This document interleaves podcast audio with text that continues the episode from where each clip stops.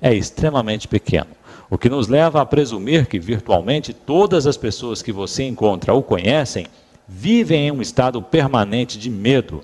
Só o que varia é a intensidade. Ele flutua entre a ansiedade e o pavor numa ponta da escala e um desconfortável vago e distante sentido de ameaça na outra. Muitas pessoas só tomam consciência disso quando o medo assume uma de suas formas mais agudas. A busca do ego pela plenitude. Um outro aspecto do sofrimento emocional é uma profunda sensação de falta, de uma incompletude, de não se sentir inteiro. Em algumas pessoas isso é consciente, em outras não. Quando está consciente, a pessoa tem uma sensação inquietante de que não é respeitada ou boa o bastante. Na forma inconsciente, essa sensação se manifesta indiretamente como um anseio, uma necessidade ou uma carência intensa. Em ambos os casos, as pessoas podem acabar buscando compulsivamente uma forma de gratificar o ego e preencher o buraco que sentem por dentro. Assim, empenham-se em possuir propriedades, dinheiro, sucesso, poder, reconhecimento ou um relacionamento especial para se sentirem melhor e mais completas. Porém, mesmo quando conseguem todas essas coisas, percebem que o buraco ainda está ali e não tem fundo. As pessoas veem então que estão realmente em apuros, porque não podem mais se enganar. Na verdade, elas continuam tentando agir como antes, mas isso se torna cada vez mais difícil. Enquanto o ego dirige a nossa vida, não conseguimos nos sentir à vontade, em paz ou completos, exceto por breves períodos, quando acabamos de ter um desejo satisfeito. O ego precisa de alimento e proteção o tempo todo, tem necessidade de se identificar com coisas externas, como propriedades, status social, trabalho, educação, aparência física, habilidades especiais, relacionamentos, história pessoal e familiar, ideais políticos e crenças religiosas. Só que nada disso é você. Levou um susto agora ou sentiu um enorme alívio? Mais cedo ou mais tarde você vai ter que abrir mão de todas essas coisas, Pode ser difícil de acreditar, e eu não estou aqui pedindo a você que acredite que a sua identidade não está em nenhuma dessas coisas. Você vai conhecer por si mesmo a verdade, lá no fim, quando sentir a morte se aproximar. Morte significa um despojar-se de tudo que não é você. O segredo da vida é morrer antes que você morra e descobrir que não existe morte. Fim do capítulo 2. O Poder do Agora, de Eckhart Tolle, capítulo 3 Entrando profundamente no agora. Não busque o seu eu interior dentro da mente. Sinto que ainda tenho muito a aprender sobre as atividades da minha mente, antes de poder chegar a algum lugar próximo da consciência ou iluminação espiritual. Não, você não tem. Os problemas da mente não podem ser solucionados no nível da mente no momento em que compreendemos que não somos a nossa mente, não existe muito mais a aprender ou compreender. O máximo que podemos conseguir ao estudar a mente é nos tornarmos bons psicólogos, mas isso não nos levará além da mente. Do mesmo modo que estudar a loucura não basta para criar a sanidade. Já entendemos a mecânica básica do estado de inconsciência, ou seja, quando nos identificamos com a mente, geramos um falso eu interior, o ego, que é um substituto do nosso verdadeiro eu interior enraizado no ser. Passamos a ser um ramo cortado da videira, como Jesus pregou. As necessidades do ego são intermináveis. Ele se sente vulnerável e ameaçado e, em consequência, vive em um estado de medo e carência. Quando entendemos esse funcionamento anormal da mente, não precisamos examinar todas as suas numerosas manifestações, nem transformá-lo em um problema pessoal complexo. O ego, é claro, adora fazer isso. Está sempre buscando algo em que se apegar para sustentar e fortalecer a ilusão que tem de si mesmo e para juntar aos seus problemas. Essa é a razão pela qual, para muitos de nós, o sentido do eu interior está intimamente ligado aos nossos problemas. Quando isso acontece, a última coisa que desejamos é nos livrar deles, porque isso significaria a perda do eu interior. Por isso, pode existir uma grande parte de investimento inconsciente do ego em mágoa e sofrimento. Portanto, se reconhecermos que a raiz da inconsciência vem de uma identificação com a mente, o que naturalmente inclui as emoções, estaremos dando um passo para nos livrar da mente e nos tornar presentes. Quando estamos presentes, podemos permitir que a mente seja como é, se nos deixar enredar por ela. A mente em si é uma ferramenta maravilhosa. O mau funcionamento acontece quando buscamos o nosso eu interior dentro dela e a confundimos com quem somos. É nesse momento que a mente se torna egóica e domina toda a nossa vida. O fim da ilusão do tempo. É praticamente impossível deixarmos de nos identificar com a mente. Estamos mergulhados nela, como se ensina um peixe a voar.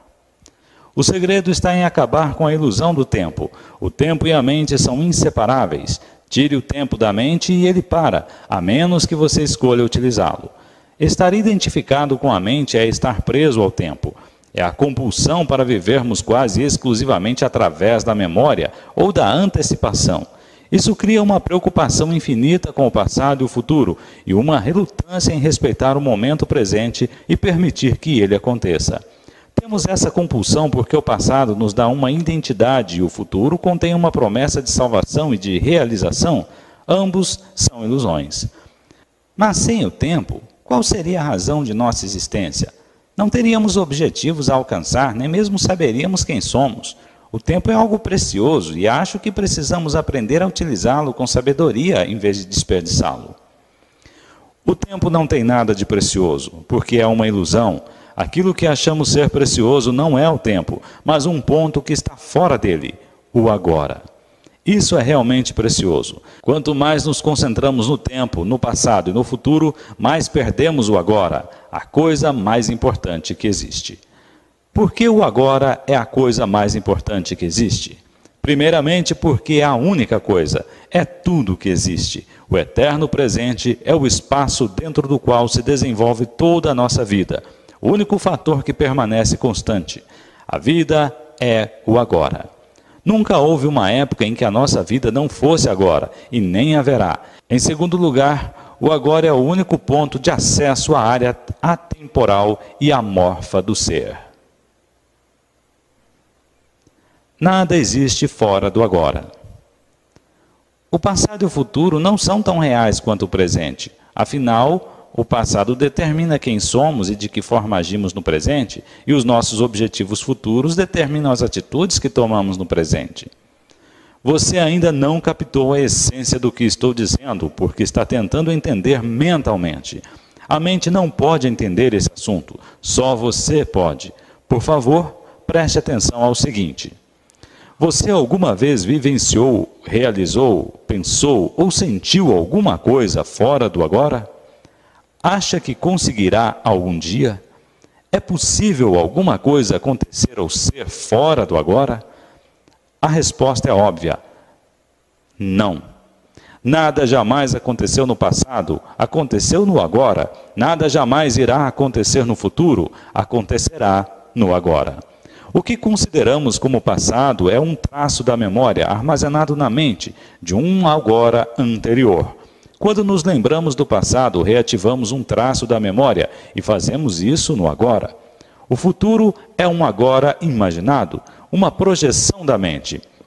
Quando o futuro acontece, acontece como sendo o agora. Quando pensamos sobre o futuro, fazemos isso no agora. Obviamente, o passado e o futuro não têm realidade própria.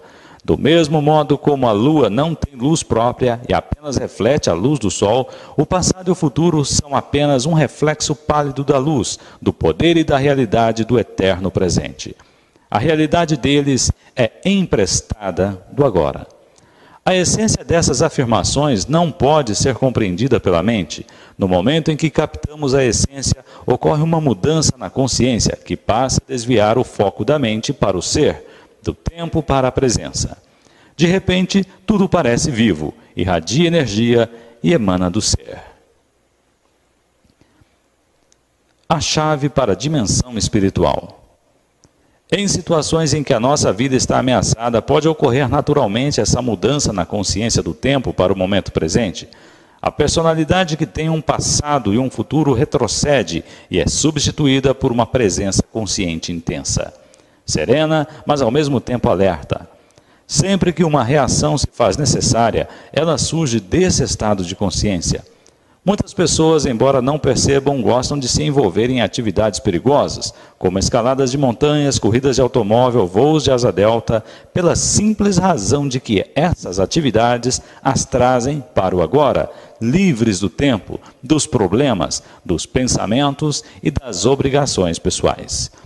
Nesses casos, desviar sua atenção do momento presente, nem que seja por um segundo, pode significar a morte. Infelizmente, essas pessoas passam a depender de uma atividade em particular para ficar nesse estado, mas você não precisa escalar a face norte do Eiger. Você pode entrar nesse estado agora. Desde a antiguidade, mestres espirituais de todas as tradições apontam agora como a chave para a dimensão espiritual. Mas parece que isso permaneceu um segredo. Com certeza não é ensinado em igrejas ou templos. Se você vai a uma igreja, pode ouvir passagens do Evangelho como: Não vos inquieteis pelo dia de amanhã, porque o dia de amanhã cuidará de si mesmo. Ou ninguém que lança a mão do arado e olha para trás é apto para o reino de Deus. A profundidade e a natureza radical destes ensinamentos não são reconhecidas. Parece que ninguém percebe que os ensinamentos foram formulados para serem vividos e, dessa forma, provocar uma profunda transformação interior. Toda a essência do Zen consiste em caminhar sobre o fio da navalha do agora, em estar tão absolutamente presente que nenhum problema, nenhum sofrimento, nada que não seja quem somos em essência, possa permanecer em nós. No agora, na ausência do tempo, todos os nossos problemas se dissolvem. O sofrimento precisa do tempo e não consegue sobreviver no agora. O grande mestre Zen Rizai, visando desviar a atenção de seus alunos do tempo, levantava o dedo com frequência e perguntava calmamente: o que está faltando neste exato momento?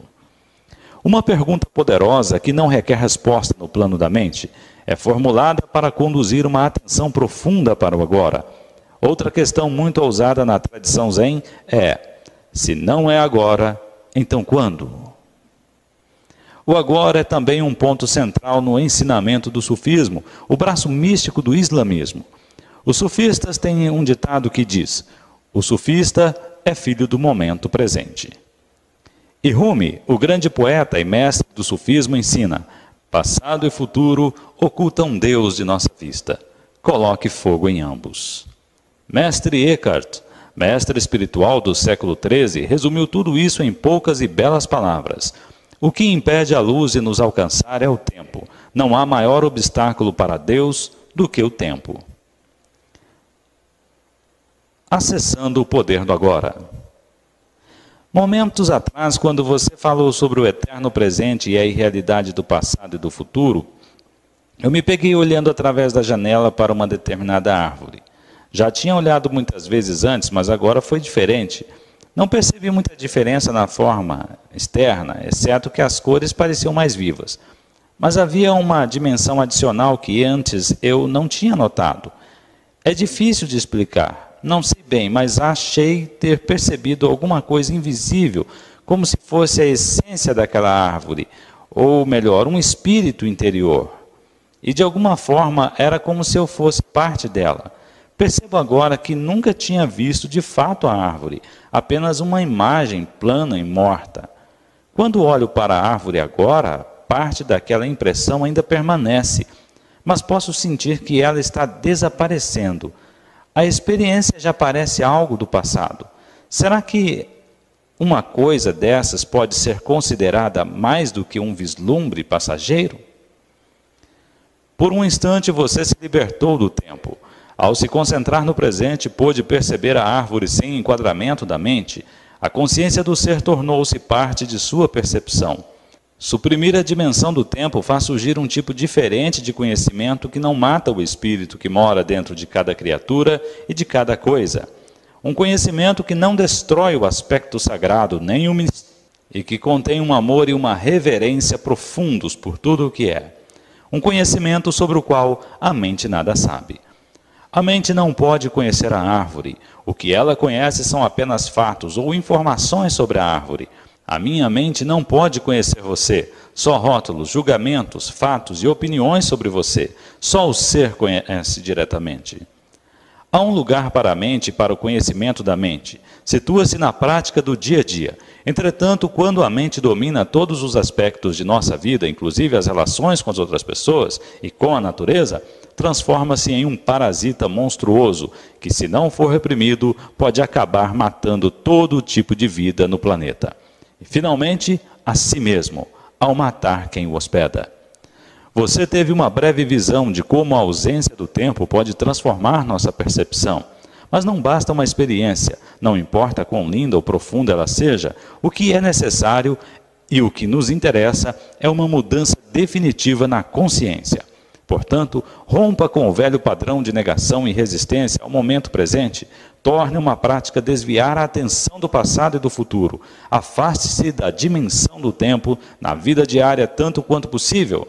Se você achar difícil entrar diretamente no agora, comece observando como sua mente tende a fugir do agora. Vá notando que geralmente imaginamos o futuro como algo melhor ou pior do que o presente. Imaginar um futuro melhor nos traz esperança e uma antecipação do prazer. Imaginá-lo como pior nos traz ansiedade. Ambos os casos são ilusões. Ao observarmos a nós mesmos, um maior grau de presença surge automaticamente em nossas vidas. No momento em que percebemos que não estamos presentes, estamos presentes. Sempre que somos capazes de observar nossas mentes, deixamos de estar aprisionados. Um outro fator surgiu, algo que não pertence à mente, a presença observadora. Esteja presente como alguém que observa a mente e examine seus pensamentos, suas emoções, assim como suas reações em diferentes circunstâncias. Concentre seus interesses não só nas reações, mas também nas situações e na pessoa que leva você a reagir. Perceba também com que frequência sua atenção está no passado ou no futuro. Não julgue nem analise o que você observa. Preste atenção ao pensamento, sinta a emoção, observe a reação. Não veja nada como um problema pessoal, sentirá então algo muito mais poderoso do que todas aquelas outras coisas que você observa. Uma presença serena e observadora por trás do conteúdo da sua mente. O observador silencioso. Uma presença intensa se faz necessária quando certas situações provocam uma reação de grande carga emocional, como por exemplo no momento em que acontece uma ameaça à nossa autoimagem, ou um desafio na vida que nos causa medo quando as coisas vão mal ou quando um complexo emocional do passado vem à tona. Nessas situações tendemos a nos tornar inconscientes. A reação ou a emoção nos domina, passamos a ser ela, passamos a agir como ela, arranjamos uma justificativa, erramos, agredimos, defendemos, só que não somos nós, e sim uma reação padronizada à mente em seu modo habitual de sobrevivência. Identificar-se com a mente dá a ela mais energia, enquanto observar a mente retira sua energia. Identificar-se com a mente gera mais tempo, enquanto observar a mente revela a dimensão do infinito. A energia retirada da mente se transforma em presença. No momento em que conseguimos sentir o que significa estar presente, fica muito mais fácil escolher simplesmente escapar da dimensão do tempo e entrar mais profundamente no agora. Isso não prejudica a nossa capacidade de usar o tempo, passado ou futuro, quando precisamos nos referir a eles em termos práticos. Nem prejudica a nossa capacidade de usar a mente. Na verdade, estar presente aumenta a nossa capacidade. Quando você usar a sua mente de verdade, ela estará mais alerta, mais focalizada. Abandonando o tempo psicológico. Aprenda a usar o tempo nos aspectos práticos de sua vida. Podemos chamar de tempo do relógio, mas retorne imediatamente para perceber o momento presente, tão logo esses assuntos práticos tenham sido resolvidos. Assim, não haverá acúmulo do tempo psicológico, que é a identificação com o passado e a projeção compulsiva e contínua no futuro. O tempo do relógio não diz respeito apenas a marcar um compromisso ou programar uma viagem Inclui aprender com o passado para não repetir os mesmos erros indefinidamente. Estabelecer objetivos e trabalhar para alcançá-los, predizer o futuro através de padrões e leis que podem ser físicas, matemáticas, etc. Aprender com o passado e adotar as ações apropriadas com base em nossos prognósticos. Mas, mesmo aqui, no âmbito da vida prática, onde não podemos agir sem uma referência ao passado ou ao futuro, o momento presente permanece como um fator essencial, porque qualquer ação no passado é relevante e se aplica ao agora. E planejar ou trabalhar para atingir um determinado objetivo se faz agora. O principal foco de atenção das pessoas iluminadas é sempre o agora, embora elas tenham uma noção relativa do tempo. Em outras palavras, continuam a usar o tempo como um relógio, mas estão livres do tempo psicológico. Esteja alerta quando praticar isso, para que você, sem querer, não transforme o tempo do relógio em um tempo psicológico. Por exemplo, se você cometeu um erro no passado e só agora aprendeu com ele, está utilizando o tempo do relógio. Por outro lado, se você considerar isso mentalmente e daí resultar numa autocrítica, um sentimento de remorso ou de culpa, então você está transformando o erro em meu. Ele passou a ser uma parte do seu sentido de eu interior e se transformou em tempo psicológico, que está sempre relacionado a um falso sentido de identidade. A dificuldade em perdoar, por exemplo, envolve necessariamente uma pesada carga de tempo psicológico. Se estabelecemos um objetivo e trabalhamos para alcançá-lo, estamos empregando o tempo do relógio. Sabemos bem onde queremos chegar, mas respeitamos e voltamos toda a nossa atenção ao passo que estamos dando neste momento. Se insistimos demais nesse objetivo, talvez porque estejamos em busca da felicidade, de satisfação ou de um sentido mais completo do eu interior, deixamos de respeitar o agora. E ele é reduzido a um mero degrau para o futuro, sem nenhum valor intrínseco. O tempo do relógio se transforma então em tempo psicológico. Nossa jornada deixa de ser uma aventura e passa a ser encarada como uma necessidade obsessiva de chegar, de possuir, de conseguir.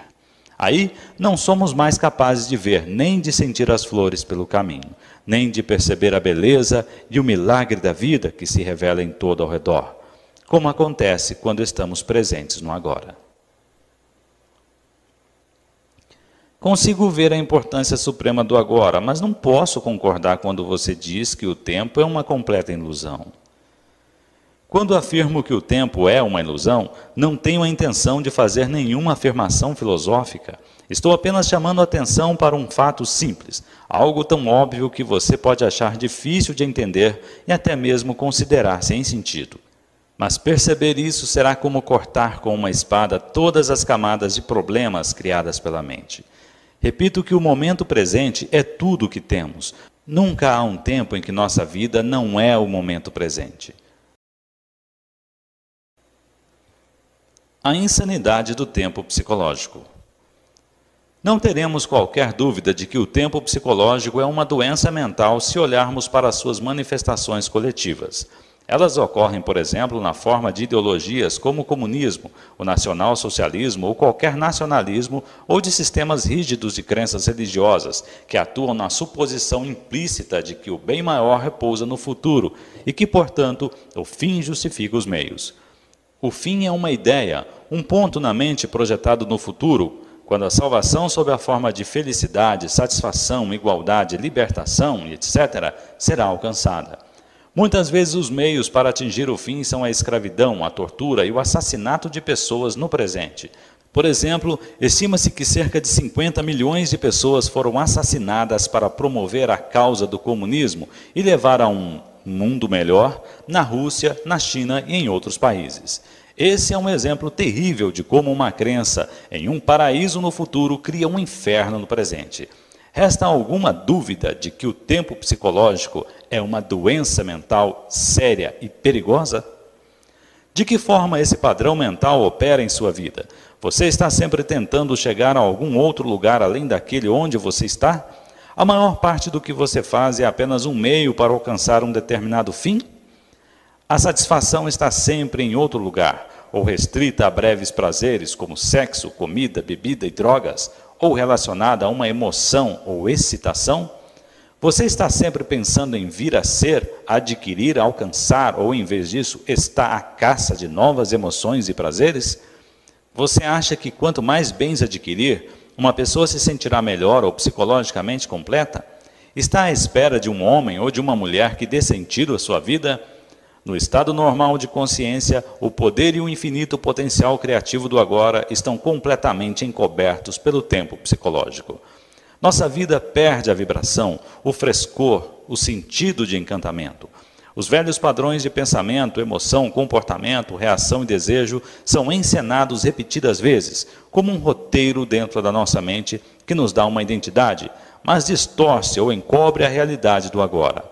A mente então desenvolve uma obsessão pelo futuro, buscando fugir de um presente insatisfatório. A negatividade e o sofrimento têm raízes no tempo. Mas acreditar que o futuro será melhor do que o presente nem sempre é uma ilusão. O presente pode ser terrível e as coisas podem melhorar no futuro, e muitas vezes melhoram.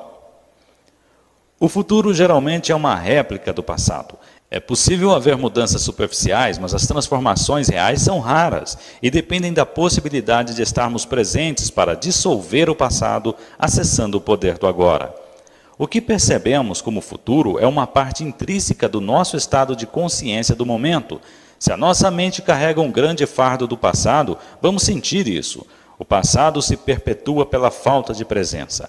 O que dá forma ao futuro é a qualidade da nossa percepção do momento presente, e o futuro, é claro, só pode ser vivenciado como presente. Podemos ganhar 10 milhões de reais, mas esse tipo de mudança é apenas superficial. Vamos simplesmente continuar a representar os mesmos padrões condicionados em ambientes mais luxuosos. Os seres humanos aprenderam a dividir o átomo.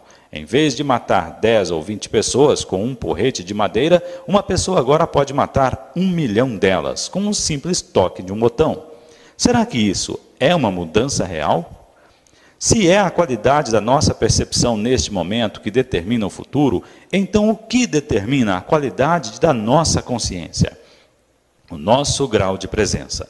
Portanto, o único lugar onde pode ocorrer uma mudança verdadeira e onde o passado pode se dissolver é no agora. Toda negatividade é causada pelo acúmulo de tempo psicológico e pela negação do presente.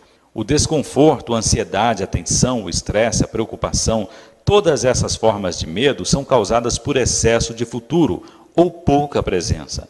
A culpa, o arrependimento, o ressentimento, a injustiça, a tristeza, a amargura, todas as formas de incapacidade de perdão são causadas por excesso do passado e também pouca presença. Muitos acham difícil acreditar na possibilidade de existir um estado de consciência absolutamente livre de toda negatividade. E até o momento, esse é o estado de liberdade para o qual apontam todos os ensinamentos espirituais. É a promessa da salvação não em um futuro ilusório, mas bem aqui e agora. Talvez seja difícil reconhecer que o tempo é a causa do nosso sofrimento ou de nossos problemas. Acreditamos que eles são causados por situações específicas em nossas vidas, e de um ponto de vista convencional, isso é uma verdade. Mas enquanto não lidarmos com a disfunção básica da mente, o apego ao passado e ao futuro e a negação do presente, os problemas apenas mudam de figura. Se todos os nossos problemas ou causas identificadas de sofrimento ou infelicidade fossem milagrosamente solucionados no dia de hoje, sem que nos tornássemos mais presentes e mais conscientes, logo nos veríamos com um outro conjunto de problemas ou causas de sofrimento semelhantes, como uma sombra que nos seguisse onde quer que fôssemos. Em última análise, o único problema é a própria mente limitada pelo tempo. Não posso acreditar que algum dia venha alcançar um ponto em que eu esteja completamente livre de problemas. Você tem razão. Você nunca poderá alcançar esse ponto porque você está nesse ponto agora. Não há salvação dentro do tempo. Você não pode se libertar do futuro. A presença é a chave para a liberdade. Portanto, você só pode ser livre agora. Descobrindo a vida por baixo da situação da vida. Não vejo como ser livre agora. Estou extremamente infeliz com a minha vida nesse momento. Isso é um fato e eu estaria me iludindo se tentasse me convencer de que está tudo bem, quando na verdade não está. Para mim, o presente é triste e nada libertador. O que me faz prosseguir é a esperança de um futuro melhor. Você pensa que a sua atenção está no momento presente, quando na verdade está totalmente envolvida pelo tempo. Você não pode estar infeliz e completamente presente no agora ao mesmo tempo. Aquilo a que nos referimos como vida deveria ser chamado mais precisamente de situação de vida. É o tempo psicológico, passado e futuro. Certas coisas do passado não seguiram o caminho que queríamos. Ainda resistimos ao que aconteceu no passado e agora estamos resistindo ao que é.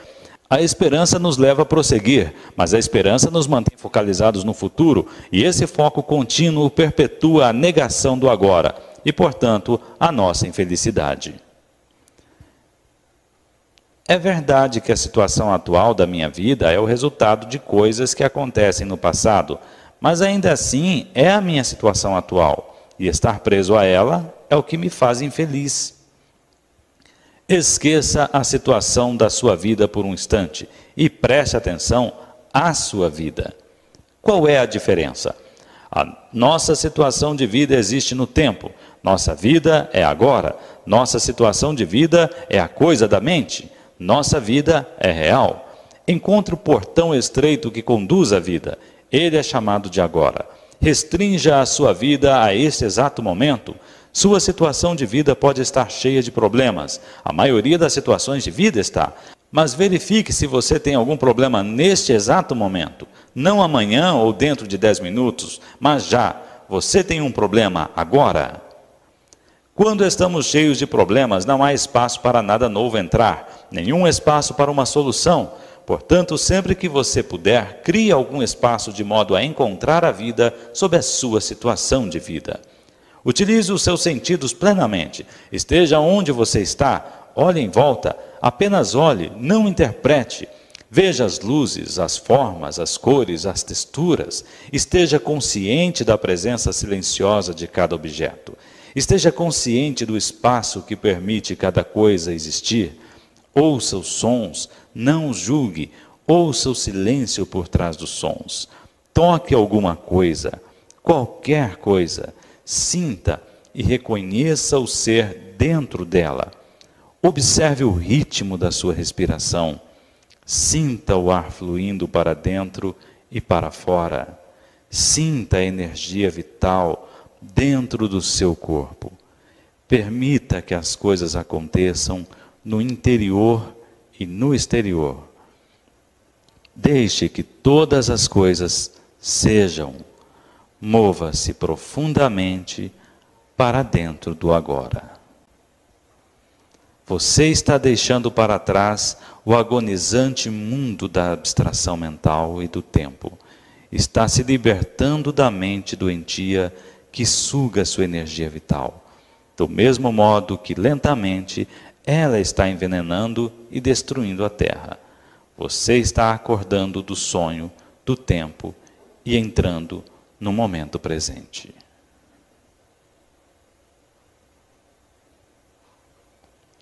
Todos os problemas são ilusões da mente. É como se um grande peso estivesse sido tirado dos meus ombros. Sinto-me leve, mas os problemas ainda estão lá me esperando. Não estão? Ainda não foram resolvidos. Será que eu não estou evitando apenas temporariamente resolver esses problemas? Se você estivesse no paraíso, sua mente não demoraria a encontrar algum problema. Não se trata basicamente de solucionar seus problemas, trata-se de perceber que não existem problemas, apenas situações com que temos de lidar agora ou deixar de lado e aceitar como uma parte do ser neste momento, até que se transformem ou possam ser negociadas. Os problemas são criados pela mente e precisam de tempo para sobreviver. Eles não conseguem sobreviver na atualidade do agora. Focalize sua mente no agora e verifique quais são seus problemas neste exato momento. Não estou obtendo uma resposta porque é impossível termos problemas quando toda a nossa atenção está inteira no agora. Pode ser que haja uma ou outra situação que você precise resolver ou aceitar. Por que transformar isso em problema? Por que transformar tudo em problema? A vida já não é bastante desafiadora do jeito que é? Para que precisamos de problemas? A mente inconsciente adora problemas porque eles podem ser de vários tipos. Isso é normal e doentio. A palavra problema significa que estamos lidando mentalmente com uma situação, sem que exista um propósito real ou uma possibilidade de agir no momento. E também que estamos inconscientemente fazendo dele uma parte de nosso sentido do eu interior. Ficamos tão sobrecarregados pela nossa situação de vida que perdemos o sentido da vida ou do ser. Ou então, vamos carregando na mente o peso insano de uma centena de coisas que iremos fazer ou poderemos ter de fazer no futuro, em vez de focalizarmos a atenção sobre uma coisa que podemos fazer agora. Quando criamos um problema, criamos o sofrimento. Por isso, é preciso tomar uma decisão simples. Não importa o que aconteça, não vou criar mais sofrimento nem problemas para mim. É uma escolha simples, porém radical. Ninguém faz uma escolha dessas a menos que seja verdadeiramente sufocado pelo sofrimento. E não se consegue levar esse tipo de decisão adiante a não ser acessando o poder do agora. Se não criar mais sofrimento para si mesmo, você não criará também para os outros. Deixará assim de contaminar nosso lindo planeta, seu próprio espaço interior e a psique humana coletiva com a negatividade da criação de problemas.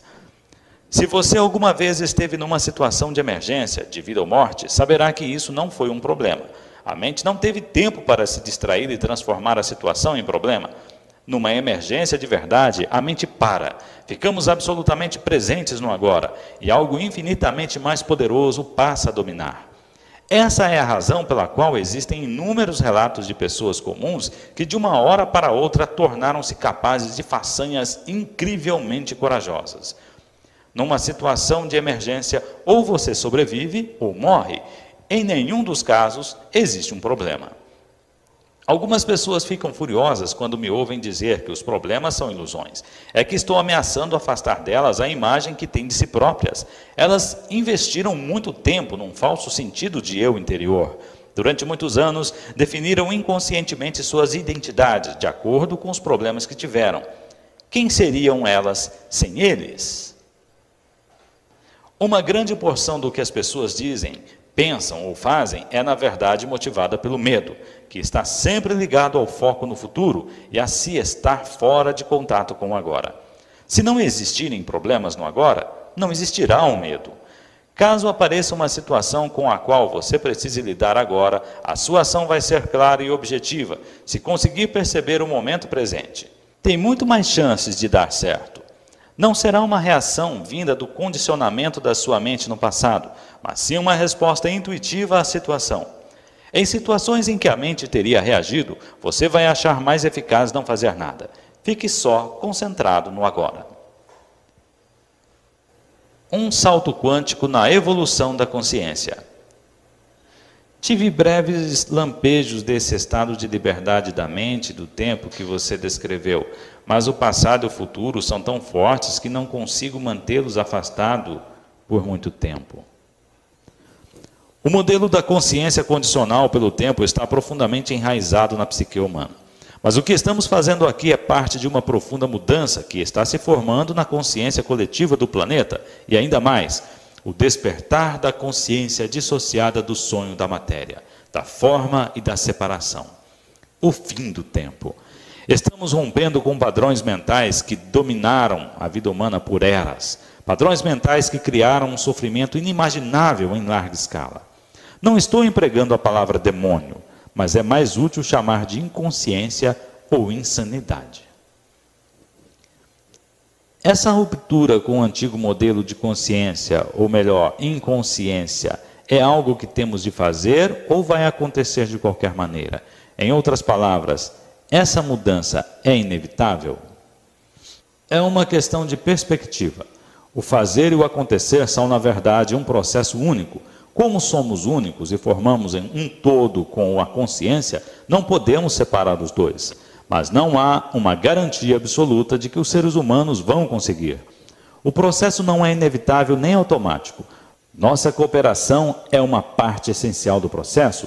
Independentemente de como você o veja, trata-se de um importante salto na evolução da consciência, assim como a nossa única chance de sobreviver como raça.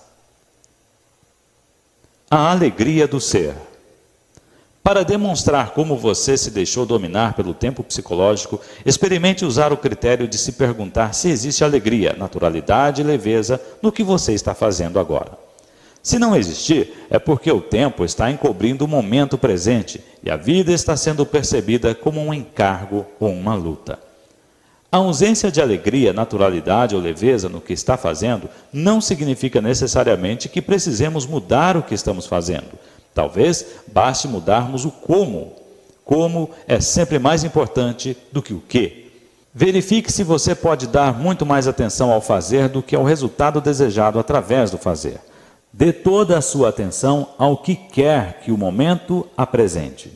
Isso implica que você aceitou totalmente o que é, porque não se pode dar atenção completa a alguma coisa e ao mesmo tempo resistir a ela. Ao respeitarmos o momento presente, toda a luta e a infelicidade se dissolvem e a vida começa a fluir com alegria e naturalidade. Ao agirmos com a consciência do momento presente, tudo o que fizermos virá com um sentido de qualidade, cuidado e amor, mesmo a mais simples ação. Portanto, não se preocupe com o resultado da sua ação, Basta dar atenção à ação em si, o resultado surgirá espontaneamente. Essa é uma valiosa prática espiritual. No Bhagavad Gita, um dos mais antigos e mais belos ensinamentos espirituais que existem, o desapego ao resultado da ação é chamado de Karma Yoga. É descrito como o caminho da ação santificada. Ao fim dessa luta compulsiva contra o agora, a alegria do ser passa a fluir em tudo o que fazemos. No momento em que a nossa atenção se volta para o agora, percebemos uma presença, uma serenidade, uma paz. Não dependemos mais do futuro para obtermos plenitude e satisfação, não olhamos mais como salvação. Consequentemente, não estamos mais presos aos resultados. Nem o fracasso, nem o sucesso têm o poder de alterar o estado interior do ser. Você acabou de encontrar a vida sob a situação de vida. Na ausência do tempo psicológico, o nosso sentido do eu interior provém do ser, não do nosso passado pessoal. Assim, desaparece a necessidade psicológica de nos tornarmos uma outra pessoa diferentemente de quem já somos. No mundo, levamos em conta a situação de vida, podemos nos tornar ricos, conhecidos, bem-sucedidos, livres disso ou daquilo, mas na dimensão mais profunda do ser, estamos completos e inteiros agora.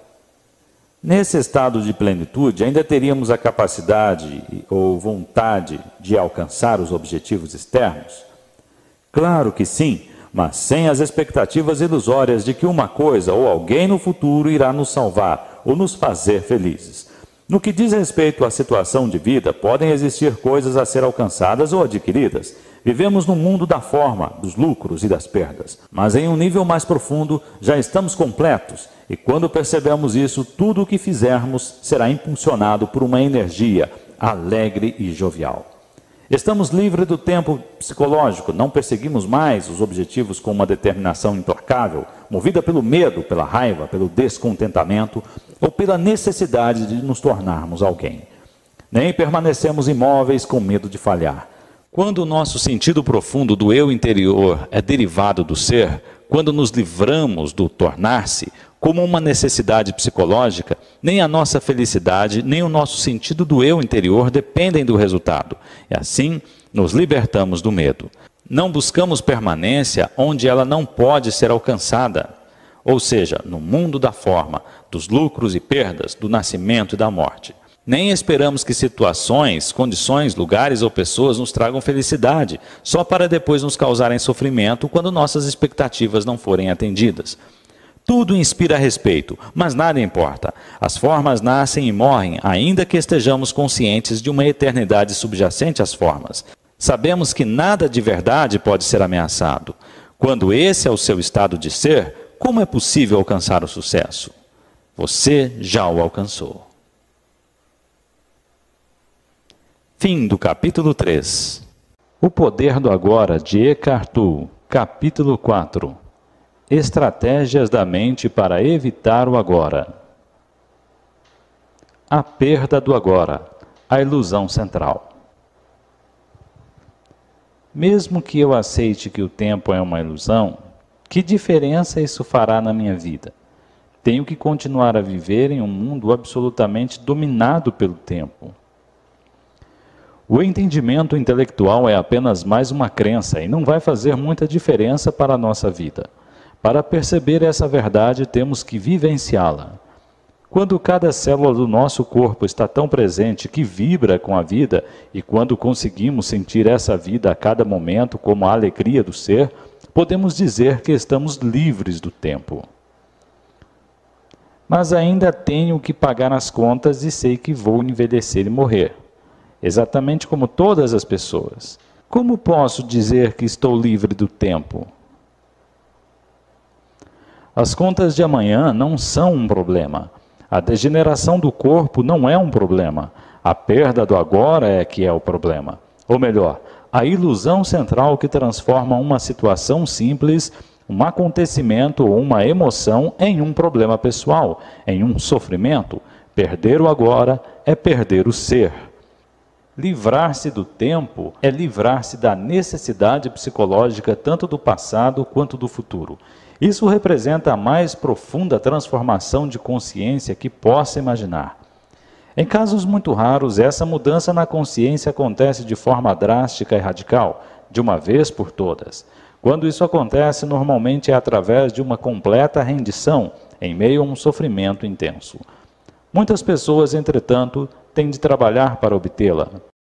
Depois dos primeiros vislumbres do estado atemporal de consciência, passamos a viver em um vai e vem entre a dimensão do tempo e a presença. Primeiro você começa a perceber que a sua atenção raramente está no agora. Entretanto, saber que você não está presente já é um grande sucesso. O simples saber já é presença, mesmo que no início dure só alguns segundos no tempo do relógio antes de desaparecer outra vez. Depois, com uma frequência cada vez maior, você escolhe dirigir o foco da consciência para o momento presente. Você se torna capaz de ficar presente por períodos mais longos. Portanto, antes que sejamos capazes de nos estabelecer com firmeza no estado de presença, oscilamos periodicamente de um lado para o outro, entre a consciência e a inconsciência, entre o estado de presença e o estado de identificação com a mente. Perdemos o agora várias vezes, mas retornamos a eles. Por fim, a presença se torna o estado predominante. A maioria das pessoas nunca vivencia a presença. Ela acontece apenas de um modo breve e acidental, em raras ocasiões, sem ser reconhecida pelo que é. Muitos seres humanos não se alternam entre a consciência e a inconsciência, mas somente entre diferentes níveis de inconsciência a inconsciência comum e a inconsciência profunda. O que você quer dizer com diferentes níveis de inconsciência? Como você provavelmente sabe, o ser humano se desloca constantemente entre fases do sono em que sonha e que não sonha. Da mesma forma, a maioria das pessoas, quando acordada, se alterna entre a inconsciência comum e a inconsciência profunda. Chamo de inconsciência comum essa identificação com os nossos processos de pensamentos e emoções, nossas reações, desejos e aversões. É o estado normal da maioria das pessoas. Nesse estado, somos governados pela mente e não temos consciência do ser. Não se trata de um estado de sofrimento agudo ou de infelicidade, mas de um nível baixo e contínuo de desconforto, descontentamento, enfado ou nervosismo, como uma espécie de estática ao fundo. Talvez você não perceba muito bem essa situação porque ela já faz parte de nossa vida normal, da mesma forma que você não percebe um barulho contínuo ao fundo, como o zumbido do ar-condicionado, até que ele pare. Quando isso acontece de repente, ocorre uma sensação de alívio. Muitas pessoas usam a bebida, as drogas, o sexo, a comida, o trabalho, a televisão ou até mesmo o ato de fazer compras como um anestésico, em uma tentativa inconsciente para acabar com esse desconforto básico. Quando isso acontece, uma atividade que poderia ser muito agradável, se feita com moderação, passa a ter um componente de compulsão ou dependência, e tudo que se obtém sob essa influência traz uma sensação de alívio, por um período extremamente curto. A sensação de desconforto da inconsciência comum se transforma no sofrimento da inconsciência profunda, ou seja, um estado de sofrimento ou infelicidade mais agudo e mais perceptível quando as coisas vão mal quando o ego é ameaçado ou quando existe um desafio maior, tal como a perda real ou imaginária em nossa situação de vida, ou um conflito numa relação. A inconsciência profunda é uma versão ampliada da inconsciência comum, da qual difere na intensidade, mas não na espécie. Na inconsciência comum, uma resistência habitual ou uma negação daquilo que é cria um desconforto que a maioria das pessoas aceita como algo normal. Quando essa resistência se intensifica através de algum desafio ou ameaça ao ego, faz aflorar uma negatividade intensa que se manifesta sob a forma de raiva, medo profundo, agressão, depressão e etc. A inconsciência profunda significa com frequência que o sofrimento começou e que você passou a se identificar com ele. A violência física não aconteceria sem o estado de inconsciência profunda. Ela pode explodir com facilidade quando as pessoas geram um campo coletivo de energia negativa.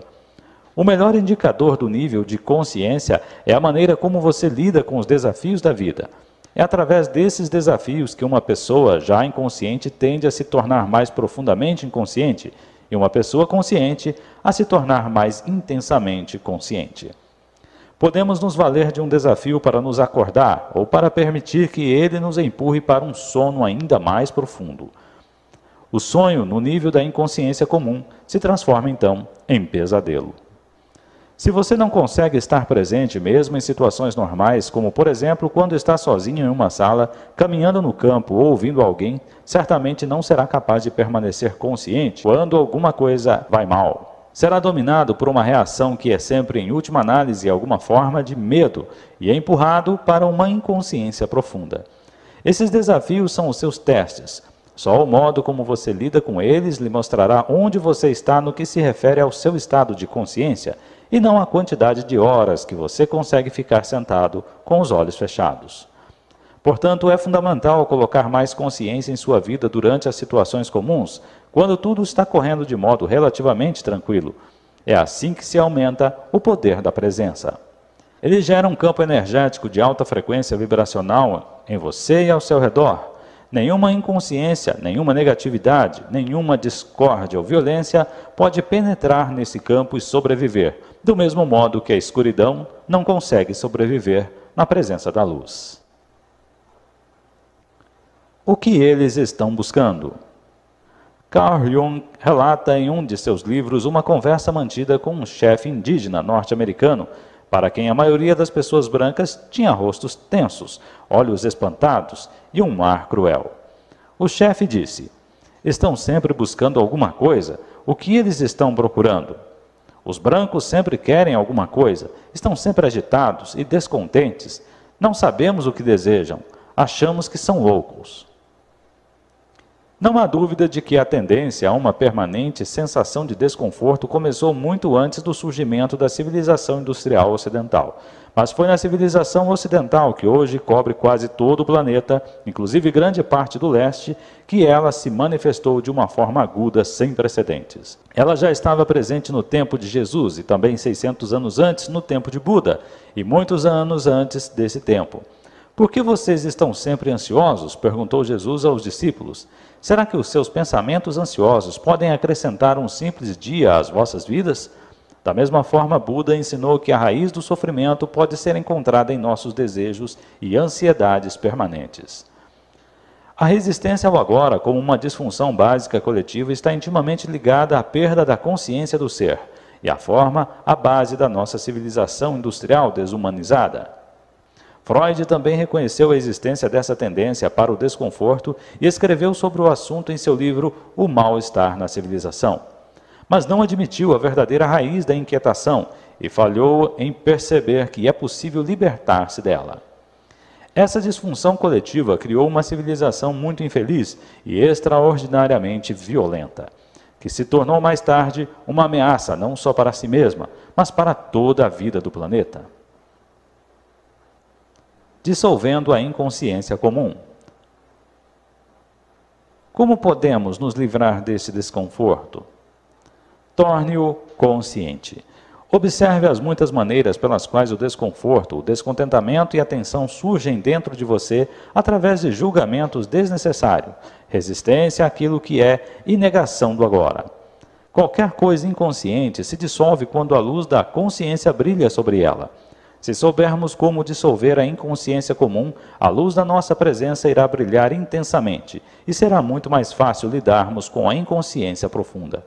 Mas no início, talvez não seja muito fácil detectar a inconsciência comum, porque a consideramos uma coisa normal. Habitue-se a monitorar o seu estado mental e emocional através de uma auto-observação. Estou me sentindo à vontade nesse momento? É uma pergunta que você deve fazer com frequência, ou pode se questionar: o que está acontecendo dentro de mim neste exato momento? Mantenha o mesmo nível de interesse pelo que vai tanto no seu interior quanto no seu exterior. Se você captar corretamente o interior, o exterior se encaixará no lugar. A realidade principal está no interior, a realidade externa é secundária. Mas não responda logo a essas questões. Direcione a sua atenção para o interior. Olhe para dentro de você que tipo de pensamentos a sua mente está produzindo? O que você sente? Dirija-se a atenção para o seu corpo. Existe alguma tensão? Quando você perceber um certo desconforto, um ruído estático ou fundo, verifique que caminhos você está usando para evitar, resistir ou negar a vida, o agora.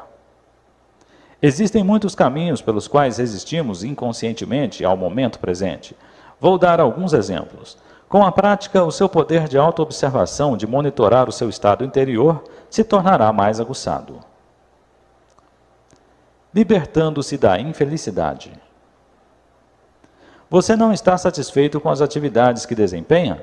Talvez não goste de seu trabalho ou tenha se aborrecido por ter concordado em fazer alguma coisa, embora parte de você não goste e ofereça resistência. Tem algum ressentimento oculto em relação a alguém próximo a você? Percebe que a energia que você desprende por conta disso tem efeitos tão prejudiciais que você está contaminando a si mesmo e aos outros que estão ao seu redor? Dê uma olhada dentro de você. Existe algum leve traço de ressentimento ou má vontade? Se existe, observe-o, tanto no nível mental quanto no emocional. Que tipos de pensamentos a sua mente está criando em torno dessa situação? Depois observe a sua emoção, que é a reação do corpo a esses pensamentos. Sinta a emoção. Ela lhe parece agradável ou não? É uma energia que você escolheria para ter dentro de você? Você tem escolha? Talvez a atividade seja tediosa, ou alguém próximo a você seja desonesto, irritante ou inconsciente, mas tudo isso é irrelevante.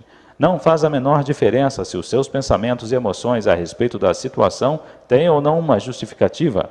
O fato é que você está resistindo ao que é. Está transformando o momento atual num inimigo, está criando infelicidade, um conflito entre o interior e o exterior. A sua infelicidade está poluindo não só o seu próprio ser interior ou daqueles à sua volta, como também a psique coletiva humana, da qual você é uma parte inseparável. A poluição do planeta é apenas um reflexo externo de uma poluição interior psíquica gerada por milhões de indivíduos inconscientes, sem a menor responsabilidade pelos espaços que trazem dentro de si. Você pode parar de executar a tarefa que está lhe causando insatisfação, falar com a pessoa envolvida e expressar todos os seus sentimentos, ou livrar-se da negatividade que a sua mente criou em volta da situação e que não serve a nenhum propósito, exceto o de fortalecer um falso sentido do eu interior. É importante reconhecer essa inutilidade. A negatividade nunca é o melhor caminho para lidar com qualquer situação. Na verdade, na maior parte dos casos, ela nos paralisa, bloqueando qualquer mudança verdadeira. Qualquer coisa feita com uma energia negativa será contaminada por ela e dará origem a mais sofrimento. Além disso, qualquer estado interior negativo é contagioso, pois a infelicidade se espalha mais rapidamente do que uma doença física. Pela lei da ressonância, ela detona e alimenta a negatividade latente nos outros, a menos que sejam imunes, quer dizer, altamente conscientes. Você está poluindo o mundo ou limpando a sujeira? Você é responsável pelo seu espaço interior da mesma forma que é responsável pelo planeta. Assim no interior, assim no exterior. Se os seres humanos limparem a poluição interior, deixarão então de criar a poluição externa. Mas como podemos nos livrar da negatividade? Descartando-a, como nos livramos de um pedaço de carvão em brasa que está em nossas mãos? Como nos livramos de uma bagagem pesada e inútil que estamos carregando? reconhecendo que não desejamos mais sofrer nem carregar peso e deixando-a de lado.